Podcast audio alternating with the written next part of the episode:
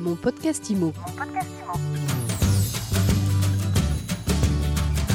Bienvenue dans ce nouvel épisode de mon podcast IMO, le seul podcast 7 jours sur 7 sur l'actualité de l'immobilier. Chaque jour, nous recevons un nouvel invité. Aujourd'hui, c'est Thierry Vignal. Bonjour Thierry. Bonjour, merci de me recevoir. Vous êtes président de Mastéos. Et Mastéos, c'est une société qui aide et qui accompagne les acquéreurs, les investisseurs à faire de l'investissement locatif. Absolument. On trouve le bien, on le rénove nous-mêmes, euh, on l'ameuble, on le met en location et on le gère. Donc on fait tout le process d'investissement locatif pour les particuliers de A à Z, partout en France. C'est ça, de A à Z. Et justement, puisque l'immobilier locatif, c'est vraiment ce que vous faites et ce sur quoi vous travaillez à longueur d'année, vous venez de publier une étude passionnante que l'on retrouve sur mysweetimo.com sur quelle ville étudiante miser pour la rentrée 2021 Alors c'est très intéressant et évidemment on comprend bien qu'il s'agit d'investissement locatif. Alors vous avez fait une étude assez euh, complète sur les territoires. Déjà, si on regarde par ville, il y a un top 5 des villes étudiantes les plus rentables, je vais le donner. Mulhouse, Saint-Étienne, Perpignan, Troyes et Le Mans. Alors je ne vous cache pas que j'aurais pas misé forcément sur toutes ces villes-là. Qu'est-ce qui fait qu'une ville est plus rentable qu'une autre? Déjà, ce classement euh, que je mets en haut de l'infographie de l'étude qu'on a faite, le top 5 des villes étudiantes les plus rentables, c'est un piège. Il ne faut pas tomber dedans. C'est pas parce qu'une ville est rentable que c'est forcément une ville où il faut investir. On est souvent attiré par les sirènes de la rentabilité, mais ça n'est qu'un élément et ça n'est pas le plus important. Et je vais même dire euh, une chose à retenir, c'est que la rentabilité et le risque sont corrélés. Donc, qui dit ville rentable dit ville risquée. Et donc, je vous rejoins sur le fait qu'on n'aurait pas investi dans toutes. Il faut ajouter d'autres critères pour filtrer. Mais ce qui attire les gens dans ce genre d'études, c'est d'avoir des classements de rentabilité. Donc, évidemment, on a succombé à la, à la tentation. Néanmoins, faire attention le rendement n'est pas suffisant pour décider d'investir dans une ville. Parce que justement, vous vous intéressez au rendement, vous intéressez aussi, vous regardez la, tension locative euh, dans les, sur les territoires et les villes que vous avez étudiées, et puis euh, vous regardez aussi s'il s'agit de, lieux à haut potentiel d'investissement, c'est bien ça Exactement. Alors, il y a évidemment plein de critères. Hein. On pourrait calculer le taux de chômage de la ville, la démographie, est-ce qu'il y a une gare TGV euh, Voilà, nous, on va essayer d'en retenir deux. Et c'est essentiellement deux éléments qui sont le rendement locatif et la tension locative. Avec ces deux éléments, on n'a pas une euh, photographie complète de la ville, mais on a quand même euh, la, majorité de ce dont on a besoin pour prendre une décision. Il faut qu'on regarde le rendement et le risque qui est associé à ce rendement. Ce qu'on regarde, c'est un couple rendement-risque. C'est pas juste un rendement, à maximiser ou un risque à minimiser, parce que dans ce cas, ça nous emmènerait à Maubeuge ou à Bordeaux. Maubeuge pour maximiser le rendement, Bordeaux pour minimiser le risque. Nous, ce qu'on veut, c'est des situations où on a les deux qui sont optimisés en même temps. Donc là, dans ce classement des villes, alors vous me demandiez comment on calcule la rentabilité, c'est très simple. Hein.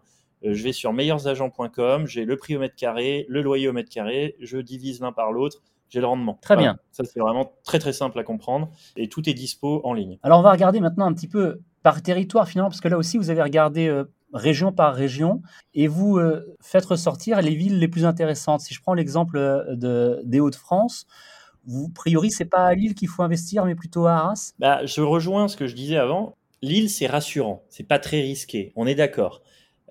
si on veut minimiser, minimiser le risque, c'est Lille qui gagne. Mais nous, ce qu'on cherche, c'est maximiser le couple rendement-risque. Et à ce jeu-là, c'est Arras qui gagne. Parce que Arras est quand même 25% plus rentable que Lille. On est à 6,22 de rendement locatif brut moyen versus 5 pour Lille. Donc on est vraiment objectivement beaucoup plus rentable à Arras. Et on a un indice de tension locative qui est hyper satisfaisant. 8 sur 10, ok, c'est 10 à Lille, c'est 8 à Arras, mais on est quand même sur des notes super élevées.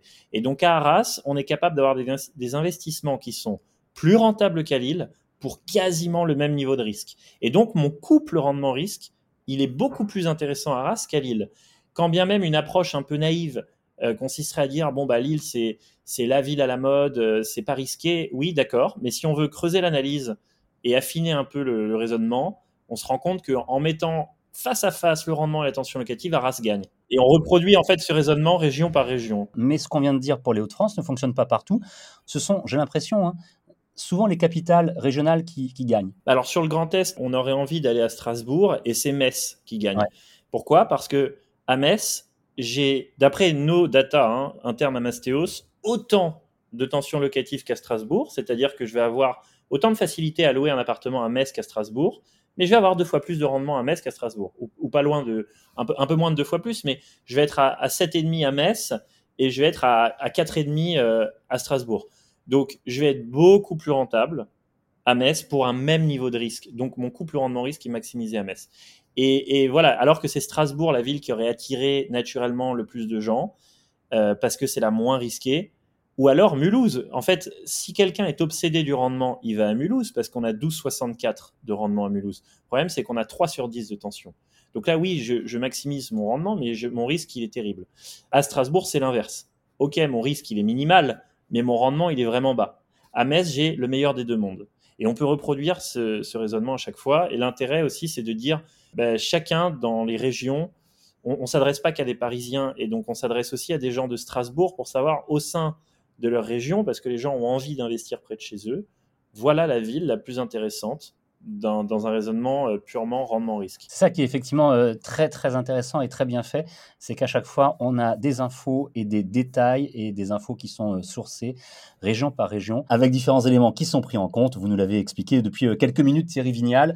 Une étude donc extrêmement intéressante et j'allais même dire enrichissante. Investissement locatif sur quelle ville étudiante miser pour la rentrée 2021 Merci d'avoir répondu à nos questions et nous avoir présenté cette étude Thierry Vignal. Avec plaisir. Je rappelle que vous êtes président de Mastéos, une étude qu'on retrouve sur notre site évidemment, et puis euh, sur le nôtre sur mysweetimo.com. Mon podcast Imo, c'est tous les jours, c'est sur toutes les plateformes de podcast. Vous pouvez miser dessus, c'est gratuit, vous pouvez vous abonner, vous pouvez le partager et le commenter. À demain pour une nouvelle interview. Mon podcast Imo. Mon podcast